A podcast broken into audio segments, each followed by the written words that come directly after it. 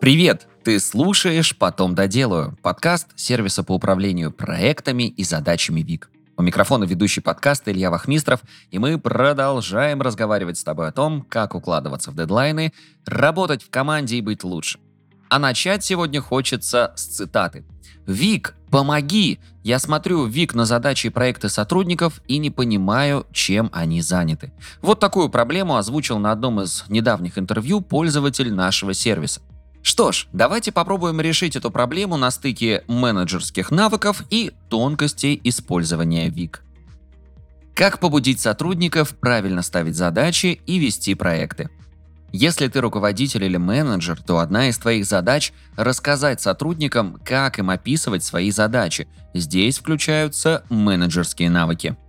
И сразу неприятная новость. Не получится просто побудить сотрудников правильно ставить задачи. Лень, сила привычки, традиционное сопротивление переменам, а в вопросе постановки задачи еще и сработает контраргумент. Я вообще-то работаю, и мне некогда заниматься крючкотворством в таск-менеджере.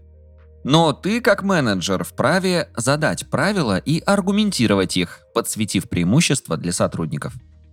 Первое, что необходимо сделать – завести регламент.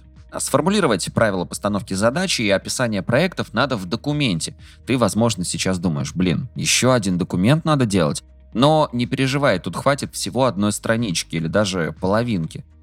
Второе, что необходимо сделать, это сразу познакомить с регламентом новых сотрудников. Если ты впервые вводишь такой порядок в сложившемся коллективе, то напиши регламент, разошли ссылку всем сотрудникам и попроси ознакомиться, ну и принять к сведению, а также проговори новые правила на ближайшем общем созвоне.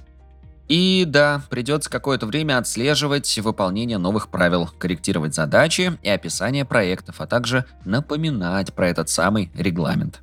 Да, скорее всего, ты встретишь сопротивление, но это не всегда так. Но все-таки третье, что нужно сделать, это пустить в ход аргументы. Например, такие. Ребята, нам надо научиться правильно ставить задачи, чтобы они не терялись и не забывались. У нас с этим явные проблемки, так что давайте научимся не тратить время на поиск и повторное открытие потерянных дел.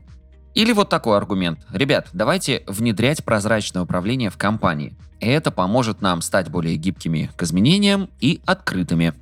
А вот еще один классный аргумент. Если у вас в календаре прописаны дела, которыми вы занимаетесь, и их все видят, то вы сами понимаете, ни коллеги, ни я еще дополнительных 5 дел вам не навешают. Ну и последнее, чем понятнее будут сформулированы задачи, тем меньше я буду вас пинговать, спрашивая, чего там у вас.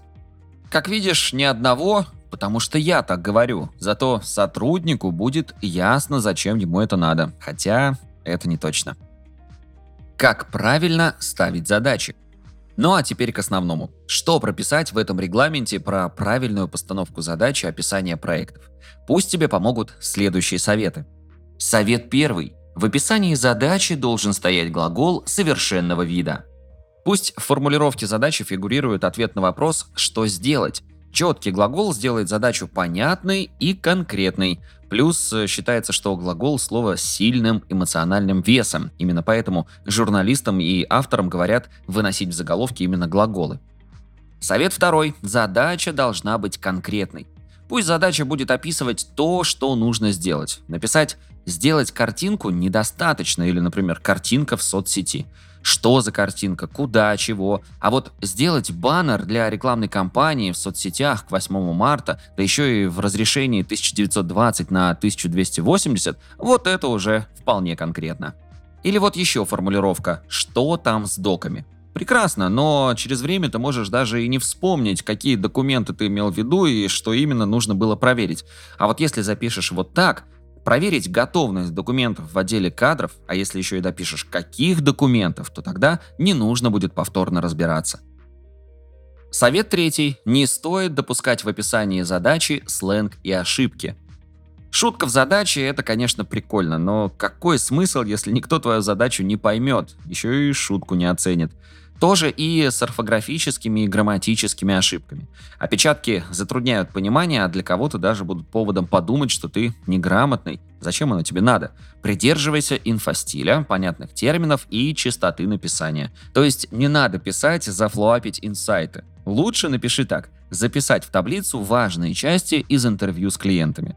Да, конечно, слов гораздо больше, но все намного понятнее и для коллег, и для начальства. Совет четвертый. Задача должна быть сформулирована так, чтобы ее можно было легко найти в поиске. Конкретность задачи, частота написания, стандарт формулировки. Вот три вещи, которые сделают из твоей задачи ясную единицу смысла. Такую, которую будет легко найти в поисковике. К тому же в ВИК есть глобальный поиск по задачам и проектам. Если твоя задача описана не по стандарту, то ее попросту никто не отыщет. Да что там, ты тоже можешь и не вспомнить, что там было написано пару дней назад. То ли рисую баннерочек, то ли сделать баннер для соцсетей. Но если ты или другой человек подумает, так, нужно же сделать баннер для соцсетей, и так и забьет это все в поиск, он правильно написанную задачу обязательно найдет. Совет пятый. При постановке задач письменно повторите все устно – если у вас в команде заведена традиция письменной постановки задачи, то не лишним будет проговорить еще раз все устно. Волшебный вопрос сотруднику, как понял задачу, и просьба повторить задачу вслух повысят качество коммуникации, как у пилотов самолетов принято повторять команду, переданную с земли. А еще лучше лишний раз убедиться, что у человека все есть для выполнения задачи, и он знает, как к ней подступиться. Совет шестой. Каждый проект должен содержать описание. В ВИК есть возможность добавить описание к проекту. Это можно сделать в разделе «Обзор» абсолютно у любого проекта. Имеет смысл прописать там содержание. Буквально чему посвящен проект, например, разработка мобильного приложения для компании «Ромашка», а также цель и ответственных за работу. Проекту можно отдельно присвоить сроки в календаре. Это удобно, если у вас есть четкий срок выполнения. Также внутрь можно добавить участников, и ты как менеджер будешь в одном месте видеть список ответственных за ведение проекта. Совет седьмой. Внутри проекта нужно отметить процессы. Любой проект можно разбить на процессы. Это удобнее всего сделать на канбан-доске. По умолчанию на доске VIC создается три колонки – к работе, в работе и готово. На эти три этапа можно разбить фактически любой процесс. Но твои сотрудники могут добавить свои этапы, если они отличаются от тех, что стоят по умолчанию.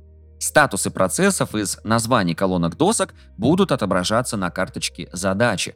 Так у тебя, как у руководителя, появится понимание, на каких стадиях находится каждое дело. К примеру, у вас ведется разработка мобильного приложения. Можно создать такие доски изучения аудитории, отрисовка макета, разработка. Внутри доски изучения аудитории можно было бы сделать вот такие доски. Гипотезы, поиск респондентов, интервью, валидация или опровержение гипотезы, выводы. Вот так может выглядеть календарь сотрудника, который занимается этой стадией проекта. Ну и финальный совет восьмой – Задачам внутри проектов нужно ставить дату выполнения. Чтобы у тебя получалось отслеживать занятость сотрудников в течение дня, недели и месяца, попроси ставить дату на задачу. Так она отобразится не только на канбане, но и в календарях. Спасибо, что дослушал выпуск до конца. Делись этим и другими выпусками со своими друзьями и коллегами. Подписывайся, чтобы не пропустить новые. Ну и, конечно же, регистрируйся в нашем сервисе ВИК. Вик отлично подходит для работы с собственными задачами, например, для планирования дел на день, так подходит и для работы в команде. Регистрируйся, чтобы стать эффективнее и делать больше. Кстати, подписывайся на наши соцсети, оставляй комментарии и участвуй в розыгрышах подарков. На этом все. До встречи в следующем выпуске.